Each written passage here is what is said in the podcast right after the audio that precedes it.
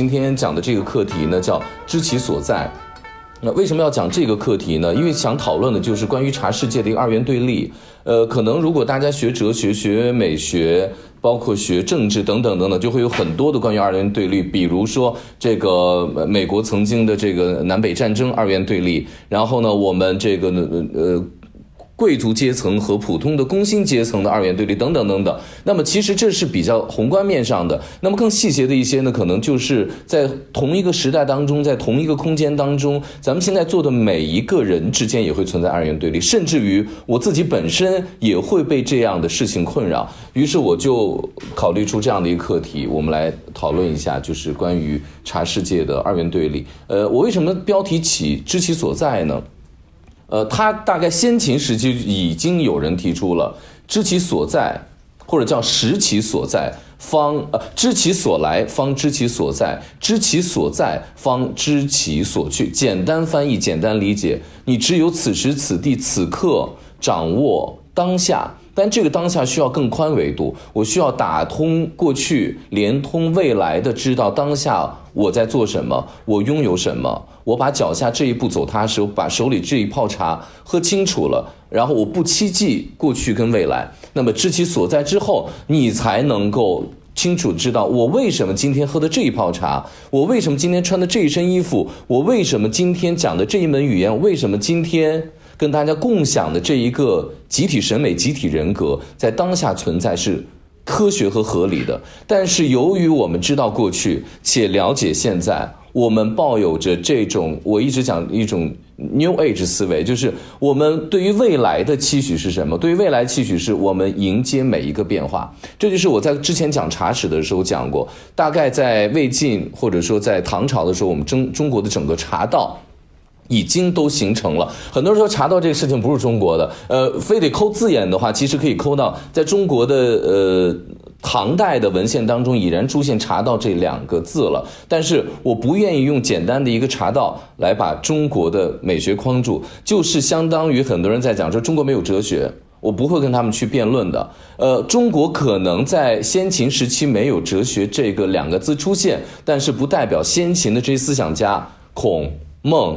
老子、庄子不代表他们的著述，不代表他们的思维不具备哲学思维。那么我们就是可以用当下哲学的体系来印证他们是具备的，所以呢不必去抠那个字眼。那么茶道这两个字呢，在如果非得找唐朝已经出现这两个字了，但是当下中国茶叶产业的发展跟整个茶道美学的发展，有人叫它茶艺等等等等，已经不限于茶道这两个字了。呃，做一个自我介绍，呃，我叫韩飞，我的工作是美食媒体人，我过去的十多年时间一直在做呃美食节目，就是吃饭工作者。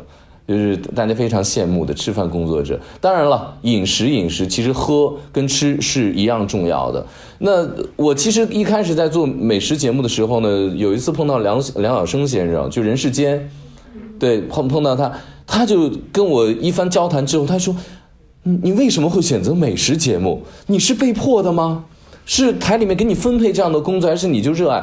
我说：“我也没有特别热爱，但是这份工作来的时候，我就尽可能去享受这个。”他的潜台词是什么？他潜台词是，做美食这个事情本身不具备太高的思想性。他觉得对于一个有思想的主持人而言的话，意义不大。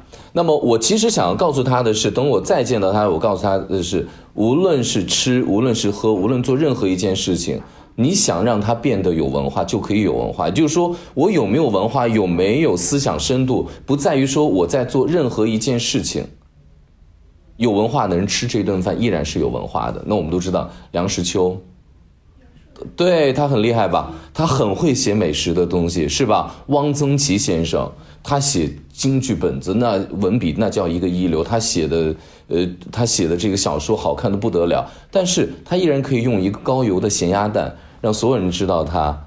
他可以用一个食物把所有人的思乡情怀勾成起来。阿成也是一个不错的作家，他其实有很重要的一部分时间都在写吃的。比如他写过一篇文章叫《思乡与蛋白酶》，他告诉大家，就你的胃是很容易背叛你的。他在国外生活了很多年，他说最快背叛我的是我的胃，我马上回去要找妈。为什么？因为我从小身体里积累的蛋白酶告诉我。我这个胃是中国胃，我离不开我曾经生长生活的这一片土地。呃，那一开始呢，我依然是惯例会给大家推荐几本书。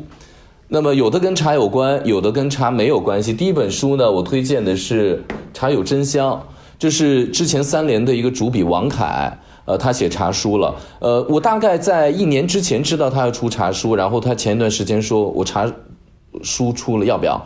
我说我要啊，他就寄给我了。于是我就在春节的期间，大概我我其实，在坐飞机等飞机那个半天的时间里，已经把那本书。快速看完了啊，呃，那么我要说的是，他讲的是讲的是中国茶的基本。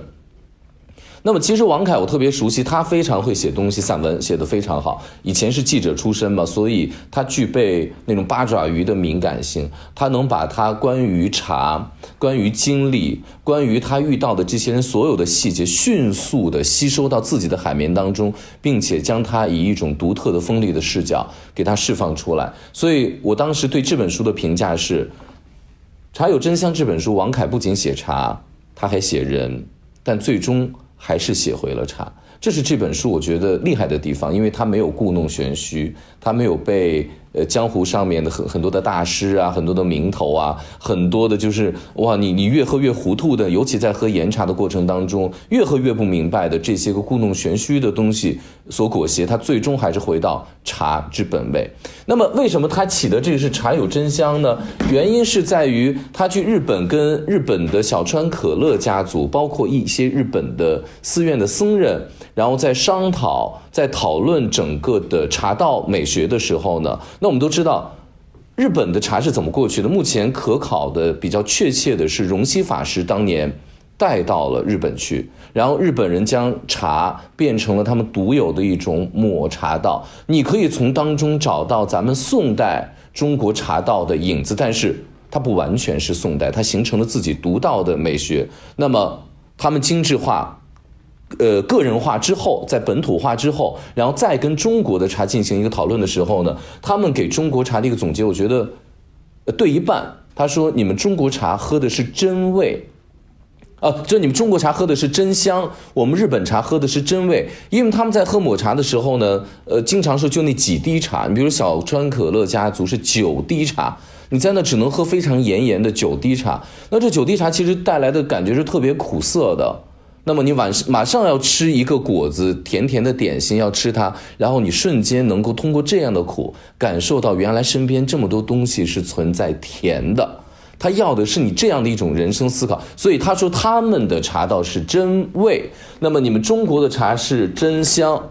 那么其实如果跟着我时间比较久的一起喝茶的朋友都知道，尤其我们我们刚刚从武夷山回来，我们以武夷茶为例。我们更多的做的是什么？更多的用工艺，用工艺的，也就是说，用这个焙火的方式，让什么？让摇青。我们拿茶叶用手摇摇摇摇摇，很奇特。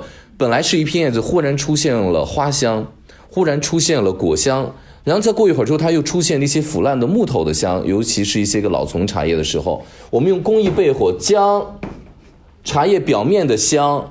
落到汤里，与汤一起结合起来，变成我们喝在嘴里的滋味。也就是说，其实中国茶不光有真香，中国茶还要香落汤，变成入汤的真味。当然，这样的美学不是每一个人，尤其是可能他们已然接受自己茶道的这部分人，他不容易接受到，呃，或者说不容易呃。同意我们这种感受，我就像昨天我一直，我昨天给大家给给我的朋友泡了一个，呃，牛栏坑坑底最坑底最阴冷，就是说目前最顶级的这个呃牛牛栏坑肉桂了。我让他们一直说你，我说你去找那个阴冷感，他说这是热茶，我怎么能找到阴冷感？是要把它放凉喝吗？他找不到就是那个气候当中的阴凉感。我一直说贾元春探亲的消杀气，没有表情。不用化妆，五里路开外的时候，大观园上上下下几百号人已然被那样的消杀气吓到不敢咳嗽了，鸦雀无声一片。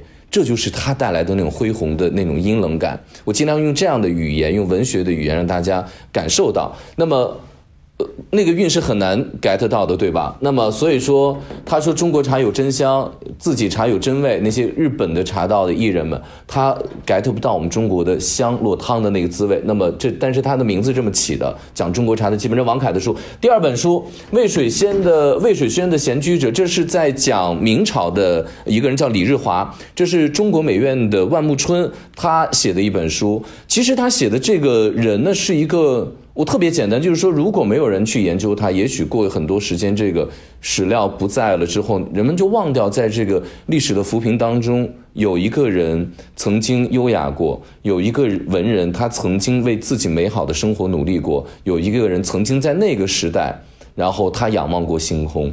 我们可能会忘掉这样的一个人。那么他自己的古代文人很喜欢为自己的这个宅院或者别墅起一个名字，叫做。他叫魏水轩，名字我非常喜欢。然后他起了一个闲居者。这本书整体我用来总结就两个字：隐逸。就是这个隐，隐身的隐，隐逸飘逸的逸，隐逸文化。那么我那天做了一句话的，呃，可以进来没问题。然后我做了一句话的总结，我说隐逸其实是中国古代文人的一种疗伤。唐寅是这样的，大家知道唐寅当年他其实他科举的成绩是非常好的，但是由于他们那一届有人作弊，按照当时的考试制度，如果有人作弊的话，这一届考生的成绩全部作废，且。永世不得翻身，你不能再去参加这个科举考试了。于是他们带着一身的才华，带着一身的伤痛，带着几十年如一日努力的那种伤痕累累，然后飘落到人间。于是他告诉自己：“我要花中行乐，月中眠。”每天看似都在玩，但大家看唐伯虎点秋香，其实这种特别繁华的。充满欲望的生活背后，其实你感受到这是一个文人从在他的仕途无法完成的时候，他隐逸背后的一种疗伤。他用这样的事情在麻醉自己。韩熙载也是，南唐后主当时让画家去偷窥他。我觉得你们学新闻的哈，那么韩熙载夜宴图其实是我觉得是世界最早的电影画面之一了，因为他把他的日与夜分成几个篇章在同一幅画里面。体现出来了，于是他把这个递给李煜，然后说：“我帮你看了韩熙载在做什么，他夜夜夜夜笙歌，天天在那玩，天天在那吃，天天在那喝，这也是一种隐逸，他在逃避。那么很多人的王维也是王维的辋川等等等等，中国古代文人都会具备这样的一种以闲居、以隐逸为姿态的方式，在进行某一种逃避。但是李日华最后给我的好消息是在家里面。”大概二十多年的隐逸之后，当他有机会为社会，他那有机会再为这个国家，当他有机会为他生活的这片土地再去当官去做一些贡献的时候呢，他马上又去了。这是让我觉得，呃，老骥伏枥，志在千里。我觉得中国文人应该具备这样的精神，而不光是说我逃避了，我丧了，我不再让自己人生有积极向上、实现自我价值的一面了。这是这本书推荐给大家，看似与。茶叶无关，但是里面有很多写他当时明朝人喝茶的方式，跟我们现在差不多。但是你就知道他们怎么喝了，然后他们喜欢喝茶就韭菜这个事儿，让我觉得很惊讶。他们觉得就春天的新茶绿茶，然后跟最新头茶的韭菜是要一样鲜美一起，这个事儿让我我没品味过哈。大家以后有机会可以试一下哈。但是唐代的时候喝茶粥。就喜茶，他爷爷他祖先喝茶粥里面也是要加什么姜啊，加乳酪啊，加各种各样的东西，类似于现在咱们整个边疆地区缺乏新鲜蔬菜的，呃，新疆啊、西藏啊、内蒙啊这一喝的奶茶。因为我西北人，我们从小也喝这些，只是他们可能的这个品味级别更高一些啊。另外一个井上靖的孔子，呃，他应该是咱们历史小说之父，在咱们东方文化圈当中，之前他有写过一本书叫《敦煌》。也特别好，它是以一个女性视角，以一个女性视角写。那这次是一个男性视角写的。其实这本书八九年的时候已经完成了。呃，为什么我会把这本书，呃，一本老书拿出来之后给大家来进行一个推荐呢？是在于说，我觉得大家对于孔夫子的印象可能都过于刻板了。大呃，我我们老说子曰这个三人行，比如我是子曰某某某，子曰等等等。然后，其实对于孔子，我们对他的整，如果说起孔子，一个老老的人，留着长长的胡子，很清瘦，无欲无求。然后呢，身是贵族，但是他生的这个家庭并不怎么富裕，他并沾他并没有办法当一个官二代或者富二代，总是这样的一个刻板的形象在看他。那么其实你大家知道，就是当孔子有一天做一个选择的时候，别人问孔子说：“哎，这边是特别清瘦的一种生活方式。”然后呢，我我我非常清苦。然后当我有机会去穿着华服，然后呢集体出游，轰轰烈烈的时候，你怎么选？孔子说：“我当然选择穿漂亮的衣服，穿着奢侈品出去，跟大家一起去享乐，去吃好东西啊。”包括我们对他的食不厌精，快不厌细，也是有一个错误理解。他食不厌精，快不厌细，并不是说把这东西做的多么的细致才会好吃。一定要做成什么样，而是在于说，他由于那时候舟车劳顿，可能得了胃下垂。他如果不把食物做得非常熟的话，他吃他消化不了，他会难受，这是这个事情的来源。那么，这个比较生动的是以文学小说的方式给大家展现了一个生动的孔子。那么喝茶也是这么一回事，我们永远在听一茶，这个茶是燕子科的。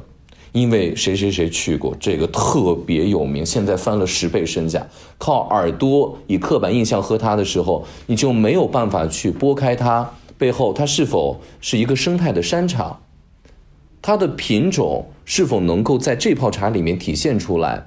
师傅认认真真去做茶的时候，用焙火的工艺，它的工艺体现出来的香以及汤当中的感受，我有没有感受到？要把自己带入进去。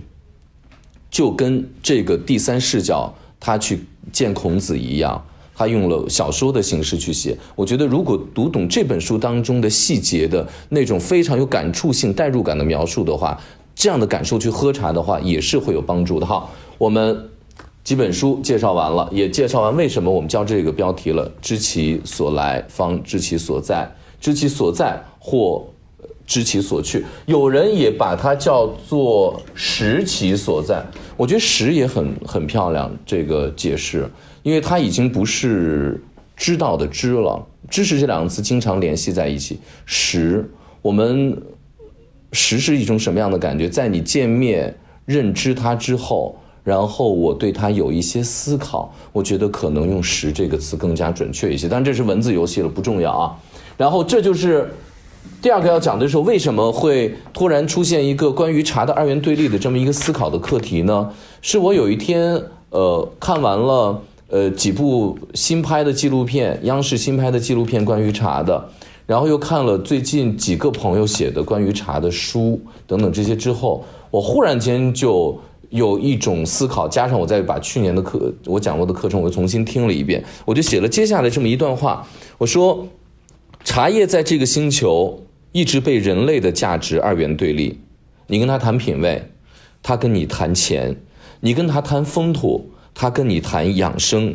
但是拨开云雾，当我们走入茶山，然后我们面对茶农的时候，才遇到了茶之真味。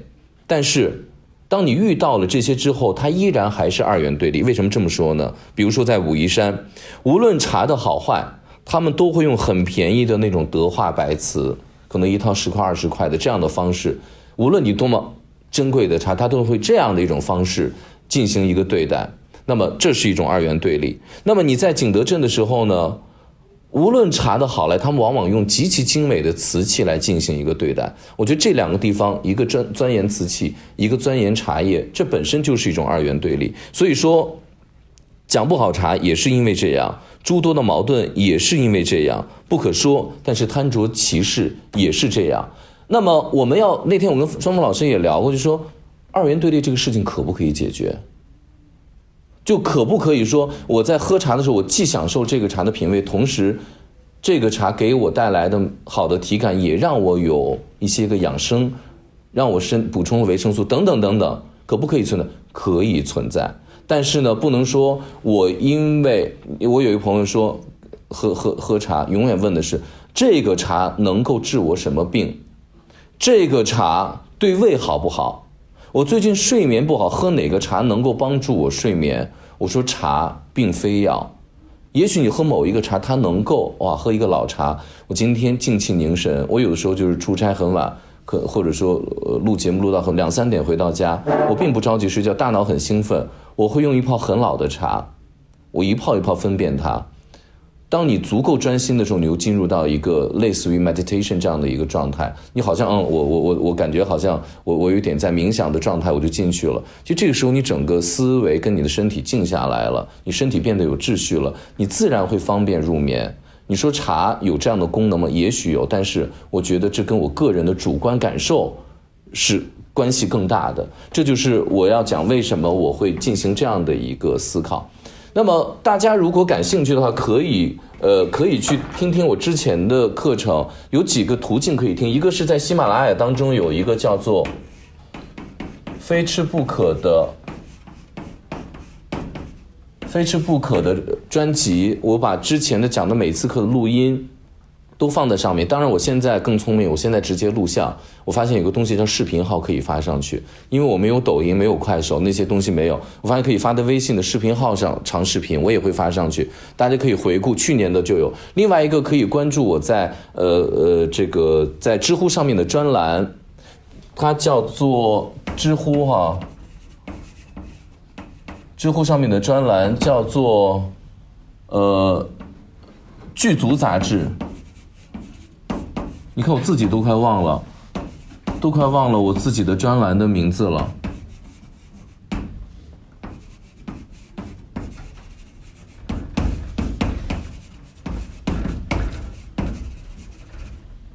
剧组杂志《饮食与物癖》，剧组杂志就是我我我我我里面不想讲过分宏大的东西，我我就想把我每一天喝茶的具体的感受。非常具体的某一泡茶，非常具体的某一个感受，呃，非常杂乱的写出来，里面可能有讲呃器皿的，里面有的时候也在讲人的，里面有时候在讲酒的，里面当然同样也可以讲茶，大概就是饮食与各种物癖啊，人物癖不可与交，这是明明代的这个美食家给我们留下的一句话，然后大家可以通过这几个方式回顾以前的，那么我我还是要大概给大家回顾一下，就是。今天的这个课题之前应该还是基于我之前讲过的几个课题之上。我讲过《敌方辽可》关于古代跟现在人文茶世界的一个交流。另外一个很重要的一个基础是介于之前讲的茶道美学三段论。如果有学美学的朋友的话，你们应该知道美学是有三段论的。当然，三段论这个最初的这个理论也不是中国。不是中国美学滋生出来的，但是中国美学可以用三段论的方式来进行一个解释。比如说看山论，看山是山；第二段看山不是山；第三段看山还是山。我妈永远说你不是在说废话吗？喝茶也是，第一段喝茶是茶，第二段喝茶不是茶，第三段喝茶还是茶。那么从理论的角度解释的话，也就是说，我们第一段，比如说我们喝茶是茶的时候。就因为我们区别于之前，比如喝橙汁儿、喝白水、喝酒、喝醋、喝一切其他的液体，茶会给我们带来不一样的感觉，它区别于其他的饮品了。那么这个实际上是一个审美对象，就是一个具体的审美对象，它实际上呢，在美学三段论当中被称之为介体。那么第二段论，喝茶不是茶了，也就是说，我们有一个审美主体了。那么它是这个事物的本相。因为第二段论的时候呢，我们可能会加入很多的，比如说关于这个茶是谁做的，关于这个茶的历史。比如说我去过了一个地方叫不可思议，当我在喝那儿的茶的时候呢，我就在想，嗯，当年两个人为了争一个茶树。那个判官说：“你们俩为一个茶树争着打官司，太不可思议了。”这是民间的传说，但是我会觉得说，是不是不可思议？有一些个衬语的感觉，因为你喝茶某一些感受是不可思、不可议的。当你可思可议，这个茶本身已经丧失了美感。当然，这些一切都是服务于第二段的“喝茶不是茶”，因为你赋予它太多。人文的等等等等感受了。那么第三轮喝茶还是茶，原因是什么？因为我之前专门上过一个盲品千万杯的课程，就是让大家明白，喝茶就聚焦在喝茶本身。越南有一个人叫一行禅师，有一个大师，他已经呃他已经圆寂了。他曾经跟他的学生有一次在呃修行嘛，他讲自己讲的一个故事。他说我们有一天在走啊，说要爬山，就是做一件事情，带着学生爬山，就是走路。然后他有一天歇下来之后，他的学生说：“师傅，我们以现在这个速度，我们一周之后可以翻越哪个山？我们一个月之后可以翻越哪个山？一年之后可以翻越哪个山？”然后他们当时在吃橘子，一行禅师就告诉他一件事情，他说：“先学会吃手里的这一半橘子，然后你才能学会吃这一颗橘子，你才能学会吃一筐橘子，你才能装得下整个夏天和人生。”他其实告诉你的事情是，你必在谈到未来，在有有非常远大设想的时候呢，我们先聚焦于本身手上这一杯茶，这就是我们的这个赵州和尚说吃茶去吃茶去，所有人来都是吃茶去，他让你你先把这杯茶吃明白了，把这杯茶喝明白了，你才能够用更高的维度去思索这个事情。这就是盲品的时候，你没有信息。就去喝，这个谁都帮不了你。于是我发现盲品的时候，大家会很很喜欢看我的表情。如果看我的表情，然后说是这个茶吗？我就没有表情。是这个茶吗？没有表情。他说那一定是另外一个茶。我说那也不对，因为你第一个就已经说对了。我通常不会，现在不会给大家太多表情和暗示哈。这是呃我们讲的这个茶道美学三段大概一个基础。呃，当然茶道美就是关于美学三段的这个事情，我们可以讲太多太多了，可以讲一一整个学期专门有人研究这个。另外一个呢，就是说其实呃。还是回到很多人在说中国，呃，比如说中国先秦时期没有哲学，中国先秦时期没有美学三段，其实有的。而且我们的美学三段论可能去讨论跟思考起来的话，我觉得更加的深邃，更加耐人寻味，且可能高于在逻辑思维下的那个哲学体系里的美学三段论。比如说庄子，庄子有一个骷髅头的一个事件，你们知道吗？就有一天，有有一天，他有个智乐篇，他里面写过这样的一个故事，他很顽皮。他有一天，他走路，他走在路上，他发现路上有一个有有一个有有一堆尸骨，他看到这骷髅头了，他就跟骷髅头讲话，他就说：“哎，我问你啊，你以前是有钱人，还是一个穷人？你以前是当官的，还是一打工的？你以前是有很多个老婆，还是说一一辈子打光棍？”不管你以前是什么样的角色，不管你以前是什么样的背景，你看你现在不是一堆白骨吗？你什么都没有了，对不对？然后他就把这个，他说他还没有心肝，他把这个骷髅头拿回家就枕着他骷髅头去睡觉，蛮惊悚的这恐怖故事。然后结果，结果呢，骷髅头就给他托梦了，这个也也也也也挺惊悚。骷髅头呢就跑进去之后呢，就告诉他说，他说，你这个人怎么这么无聊？我好不容易把人间的这些个烦恼脱离开，我好不容易去另外一个世界了，你你又问我这些个烦心事儿，然后你就把我扔在外面，扔在户外，别人踢我一脚，踢到哪儿我就去哪儿，就当旅行了，是吧？然后雨下下来之后呢，我也不用担心湿衣服，因为没有衣服了，我也不担心饿肚子，因为永远不用吃饭了。忽然间，庄子用这样的一个事情来嘲讽了自己。就他操了别人的闲心，不是那个那个叫人已经不确切了。他总之是操了闲心，这就是其实这里面已经暗含了更耐人寻味的美学三段论了。当我们第一段再去嘲讽他说：“你看，他挣那么多的钱，他没机会花，他就没了。”然后结果呢？进入梦当中，他对他进行了一次又一次的反问。其实，庄子用这样的故事在让我们讨论。我们真正的人生，或者说从人生这个维度太小的话，我们真真正正存在于这个空间，微微神的空间，大千世界啊，万千大千世界也好，真正的意义是什么？于是这就能够理解庄子为什么在他自己老婆去世之后，他在那敲锣打鼓。别说他有病，你老婆死了，你是不是想换老婆？其实他告诉大家的道理是：我们来到人间，似乎只是一次旅行。我是视死而归的，我来到人间就相当于我出去旅行了三天，然后我来到人间了，然后我在离开人间的时候，我我旅行结束回去了。他说，我们活在这个世间的有意识的这个肉身的世界的这个维度，时间是非常短的。那么在你出生之前，跟你去世之后，漫长的。就无限无量的这个时间跟空间，其实才是我们所真正拥有的。他说：“我老婆只是回家了，因为她来之前是一个微尘，逐渐变成一个树苗，再变成一个什么动物，最终变成一个带有肉身的人与我相遇。她之后埋到尘土当中，依然会化为灰烬，依然会回到她原来的那个世界当中。所以，他用这样的维度来告诉我们，这其实是比已然具备了美学三段论，且比三段论更深邃的一种思维方式了。那么，西方也有，比如说柏拉图的这个床的理论。柏拉图的床的理三张床或者三张桌子理论，然后呢，我们现在看到的这个桌子是桌子的实像嘛？那么在桌子之前，先有什么？先有桌子的意识。他认为先有桌子的意识，然后呢，我们有一个画家把这个桌子画下来之后呢，它是一种临摹。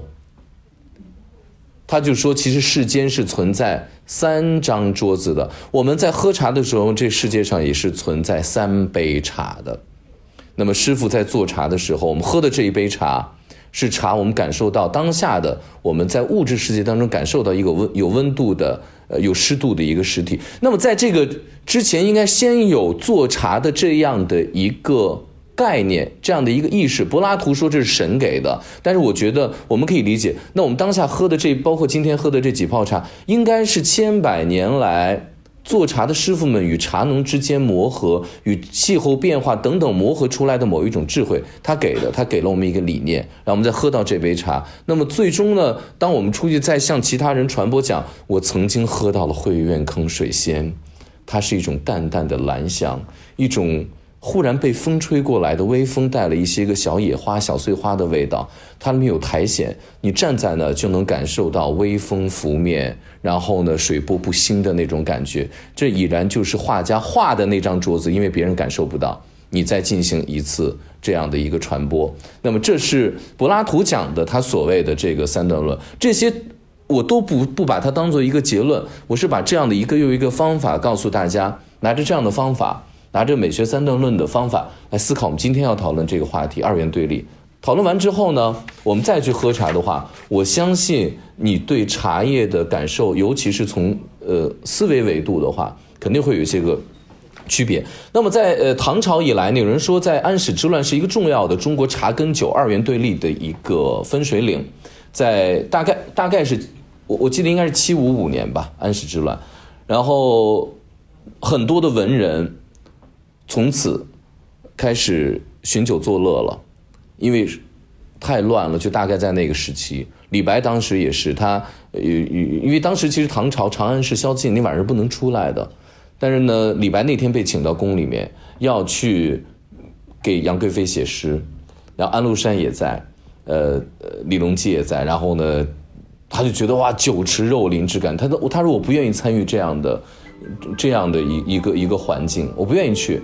我我觉得我去是对我我文人形象的一个侮辱，但他那天去了之后呢，当他那一抹一瞥看到杨贵妃跟跟闻呃闻到杨贵妃的时候呢，他就觉得惊为天人，他就觉得他带来的那种香气无法用人间的词来形容，他说这是天香啊，所以他写了非常重要的一句是云想衣裳花想容，春风拂槛露华浓，全诗没有写一个美字。但是用了人间最极致的美学可以对照的东西来托物放到一个人的身上，然后呢，这这就是比嘛，《诗经》当中比就是我们把它比喻成一个多么美好的一个事物。那么，这是唐朝的一个，就是大家会通过酒的方式来进行一个隐逸的方式。那么，另外一部分人呢，在唐朝的人，他可能政治受伤了，亦或者说他们得到了某一种。打击，于是他们走入到一个茶的世界。当然，这个时候茶的世界通常跟僧侣是有关系的，跟寺院是有关系的。他们进入到那样的一个比较清贫的这么一个世界当中了。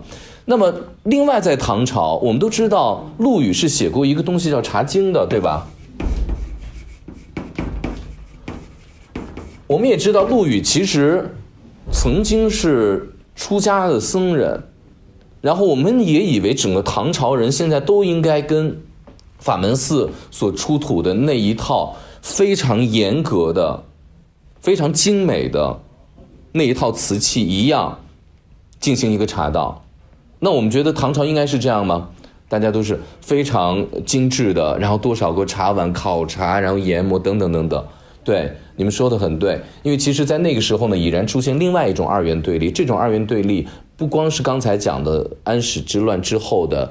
茶世界与酒世界的二元对立，当然，茶世界与酒世界的二元对立有一本书，我忘掉那本书了哈。呃，也在讨论这个事情，其实是当时的贵族，比如说我们家有酒厂，你们家有茶厂，然后我们之间会有一些个对冲，于是我会类似于大量，我我我我会赞助很多文人来喝我们家茶，赞助很多文人喝我们家酒，于是他们留了很多的。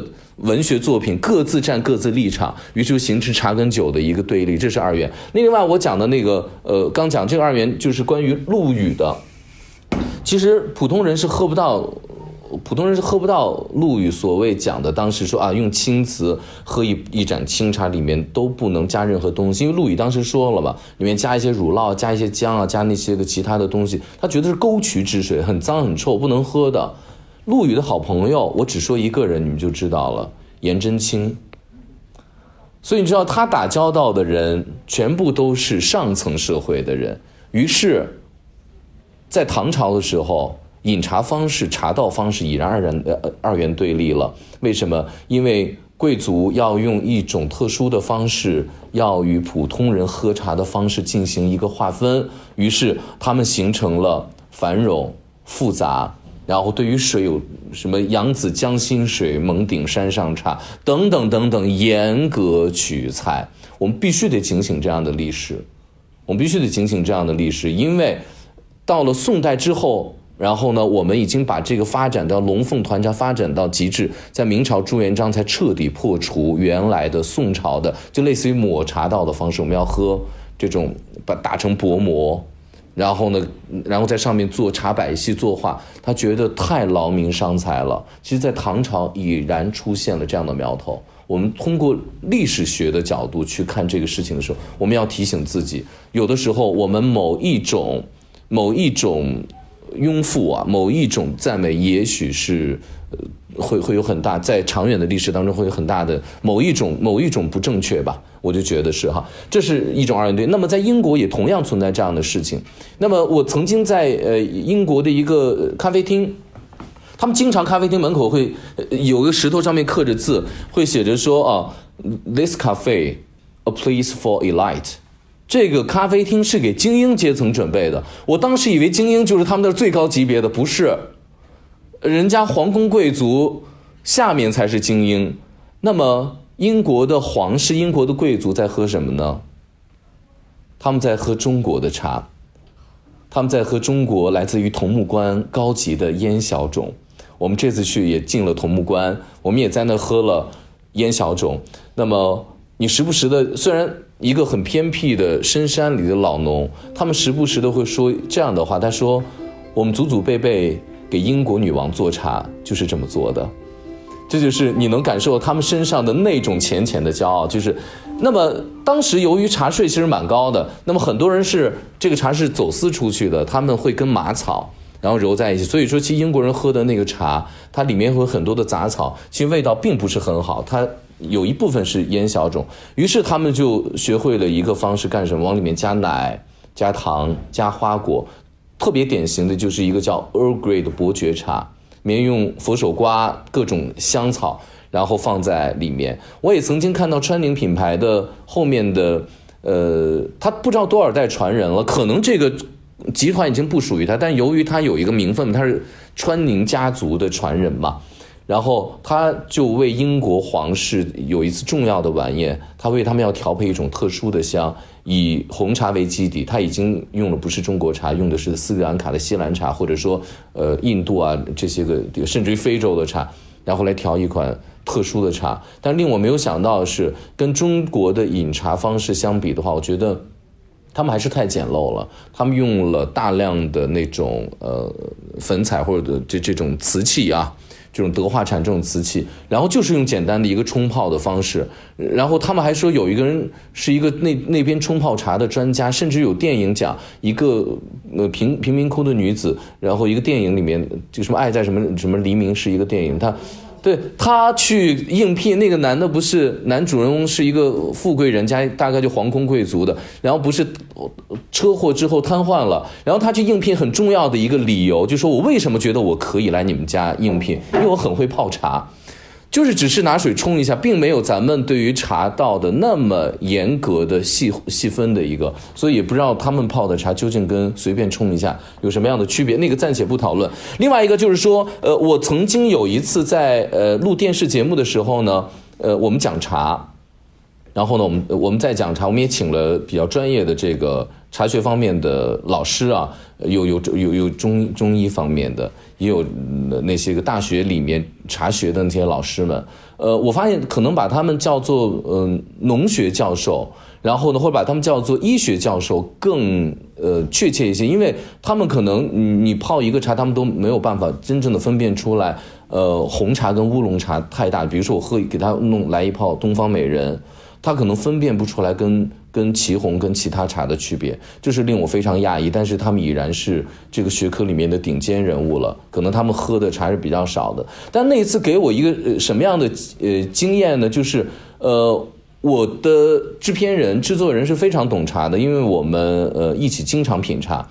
然后他告诉我说：“你你要做时刻提醒自己一件事情，他说你不要将茶艺术化。”他说：“就是在中国当下社会当中，也存在这样的二元对立。就普通老百姓喝茶的话，可能就是高沫，就是柴米油盐酱醋茶，生活当中最基本的一个所需，就跟酱油跟咱们日常的吃喝是一样的。就待客，我只是捏一把茶叶，甚至于不在意它是什么样的茶，是哪个产区的不在意。那么他说，你一定要把茶生活化。”且不要把茶艺术化。他说：“琴棋书画诗酒茶是你的事情，是你的世界，但是你不能通过一个对全国电视播出的平台，来渲染这样的事情。”他说：“你要提醒我。”呃，我当时觉得他这个提醒是对的，因为既然是服务于大众的话，我们就得有更强的包容性，因为我们在琴棋书画诗酒茶的那一部分的维度当中是可以包含柴米油盐酱醋茶的。但是你要用这样的水水平、这样的方式去推广某一某一个，你就容易曲高和寡，容易过分阳春白雪。这个就是我有我一次做电视节目的一个经验，我觉得对我的提醒很对。另外一个就是我们去到武夷山之后，你发现武夷山打架打得也很厉害，你去普普洱打架也打得很厉害。这种打架是某一种争论和斗茶，大家斗什么呢？大家在斗某一种茶叶未来的发展方式。你比如说，我刚才提到了传统工艺是要焙火，比如说我要三道火焙足火，比如很会背火的有有有一些师傅很会背火，但是有一些人就是坚持不背火。你比如说有一个做素心兰的师傅，然后不说他的名字，呃，他就是用最轻的火，依然告诉你我可以把茶做到香落汤，然后呢，兰香，呃，带一些奶香。然后同时汤又很厚，我用最轻的火，我你就可以这么理解。我后来在跟那一些师傅讨论，他说我们做茶其实就是炒白菜，你就想想吧，你大火炒它，把它炖烂，是吧？咱们猪肉炖粉条里面加白菜也是一种方式。但是呢，如果我做一个炝炒，在白菜还来不及出水的时候，我同时保留它的脆感，既能吃到白菜的鲜甜，同时白菜熟了。这个其实就是火，一个是清火，一个是足火。那么也就是说，关于备火怎么备这个事情，现在在武夷山不同的师傅也会存在一种二元对立。有人说，我喝茶不就是为了鲜吗？有人说不，这不是传统方式。我们传统方式是要茶备透，但是不要备糊，用这样的方式。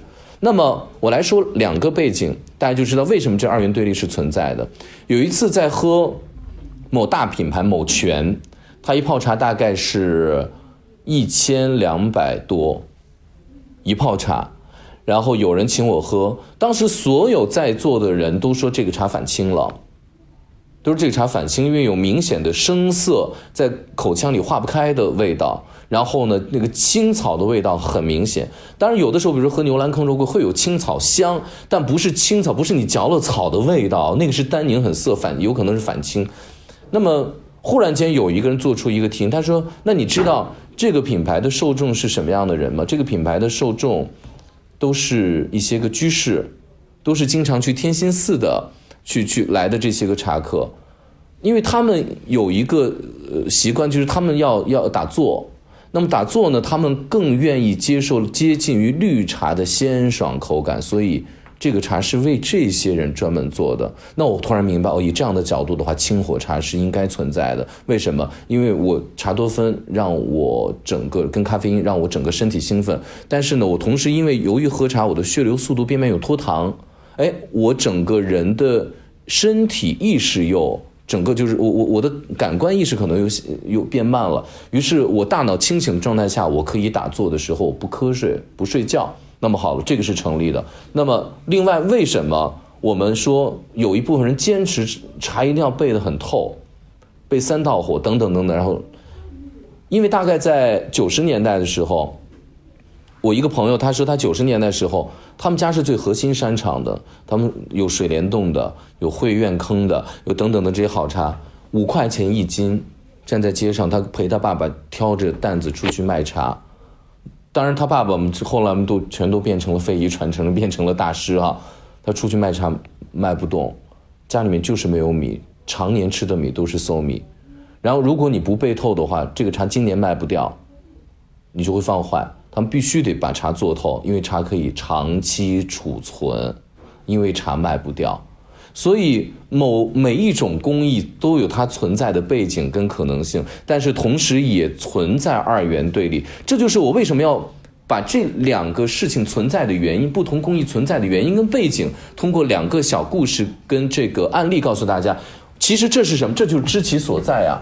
当我们知道他为什么要这样的时候呢，我们就不会被一些个外围因素所去干扰了，就不会再出现这样的错。还有一个呢，就是呃，关于我有一次对于六宝茶的讨论，呃，我曾经在一个朋友那收了六宝茶，它是一个拼配茶，大概就是呃三鹤味型三鹤味道的这种呃槟榔呃槟榔香的这种茶，然后它里面是有农家茶的底料的。我当时买完之后呢，我在北京，我敞开袋子，我我原来在在郊区有有院子，然后就放在那忘了，它过了可能有一年，结果那茶就很干，很干的就没有味道了。我就把那个茶又拿回了我陕西老家，我说那不然我爸妈去喝，拿去煮就算了。他们放在老家，有一天我妈说，哎，你上次给我寄这个茶，已经放了好几年了，你看一看。结果打开一喝出惊为天人，因为我们在陕西那个院子比相对朝一楼嘛。相对潮潮湿一些，非常非常好喝，它又具备了原来在南方仓储过的那种感觉了。因为我们陕西旁边有黄河，我们有渭河，这些整个空气潮湿度比北京要要要潮湿很多。然后我就很兴奋，把这个茶拿回来，拿到我当时收的那个朋友那儿去，然后给他喝，他就把他在北京存的，就一直是相对来说干的环境里面存的。他告诉，你这个茶是坏的，他你这个茶让我喝出了。仓储味，让我喝出了那种，呃，是，它叫湿仓啊，但我就叫南方仓储味。他要喝那茶很干，然后呢，就是干干净净的，就是茶之味。他要喝这样的味道。那我就给他提出，我说其实这第一个就是关于六宝茶，你看有已经出现了南北仓储的二元对立了。有人有一派人坚持要喝这种北方仓储的干干的，甚至于放出那种我觉得有哈喇油的那种味道的时候，大家依然觉得会好喝。那么有一部分人一定要喝出那个香。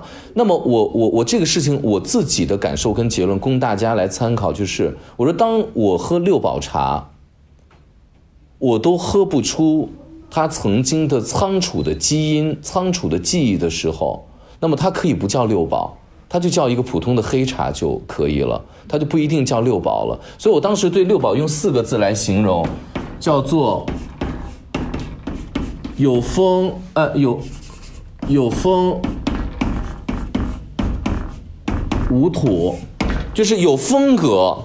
六宝具备自己的风格，比如说它的厂茶的拼配工艺，离地发酵也好，我在地上去发酵也罢，然后我进行一个窖藏，我再转仓到砖仓，再转仓到木板仓，让它反复的包包括双压双蒸等等等等，其实都让六宝有了区别于其他黑茶的风格，但它确实没有土的，这个土是什么？这个土是风土，土壤。六宝茶可以用六宝当地的原种。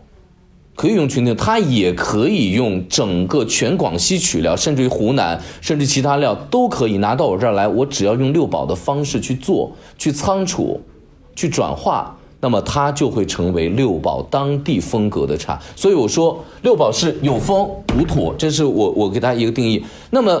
我好不容易仓储了，我让它出现板仓的味，让它有窖藏味，让它有那个槟榔香，让它有那一种，哎呀，我我扎进去，我一闻那个味道，我特舒适、特平静，感觉我闻到那个味道，我都能避暑的那种香气的时候，然后我在北方把这些味道彻底放没，那么我就说，我不赞成六堡茶。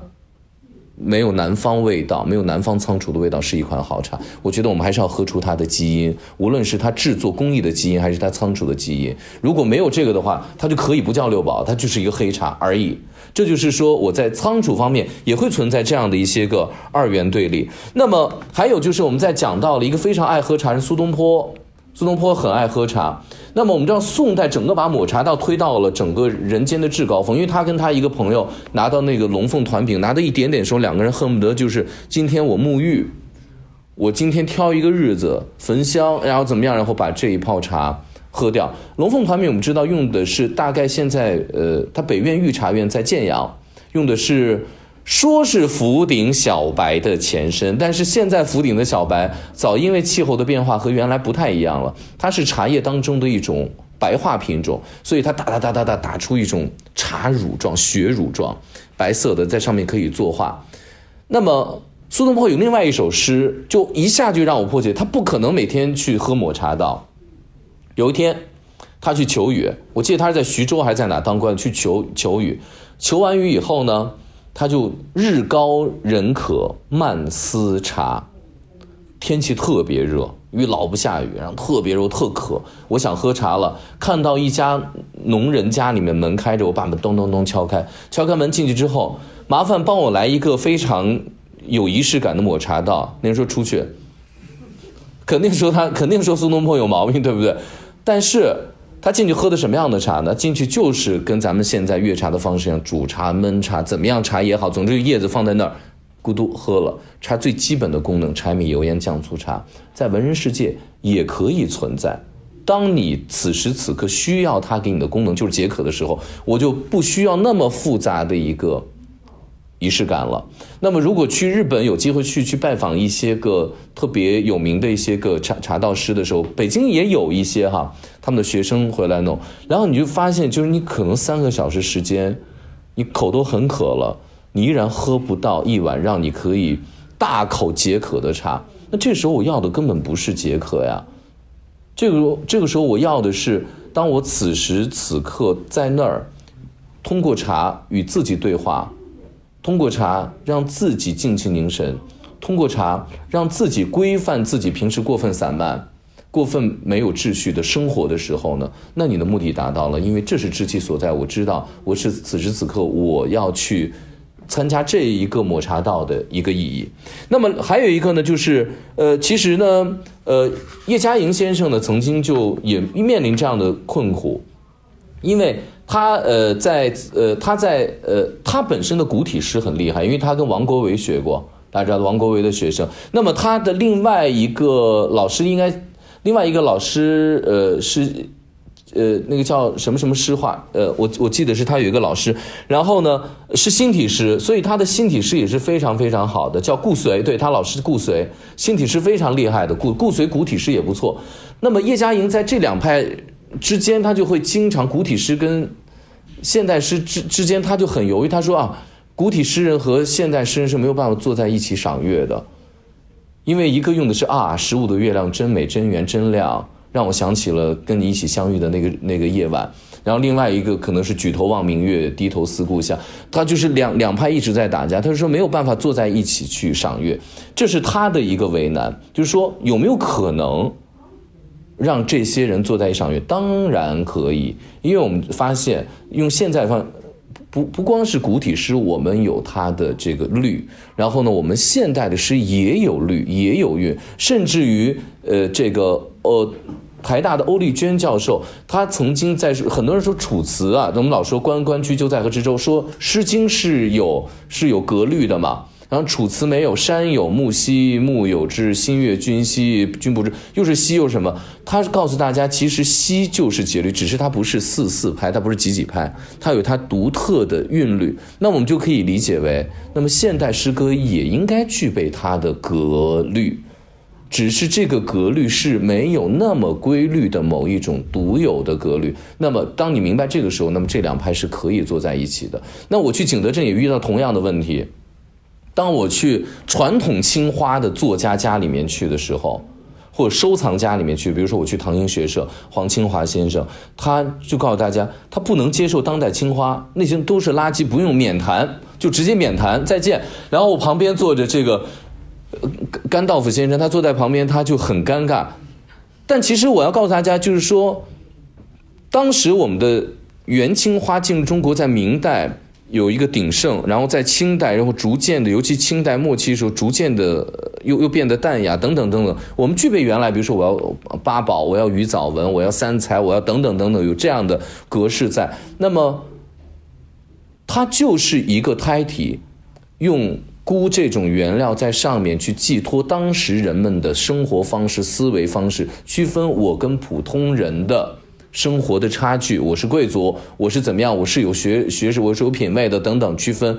那么为什么它不能当为一个当做一个载体，把当下的印象派，把当下的波普艺术，把当下的各种艺术形式承载在这样的一个事情上面呢？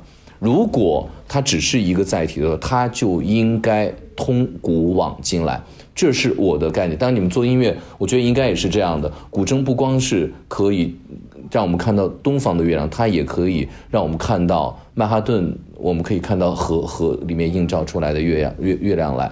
我觉得我们应该具备这样的思维方式。这是我今天在告诉大家，不下结论。当我们遇到二元对立冲突的时候呢，不用慌，不用着急，我们只需要做一件事情，去努力的明白它怎么来的，它当下是什么，知其所在，它未来朝哪个方向去，我们大概就不会。在这个事情上走得太偏，这是一个开放式的话题。呃，我们可能下一次，呃，有机会的话，也希望大家，哎，有你们的一些个问题，有些想法，我们可以进行一些个讨论课程，我觉得也是不错的。这是我今天讲的知其所在，谢谢大家。我们接下来时间喝茶。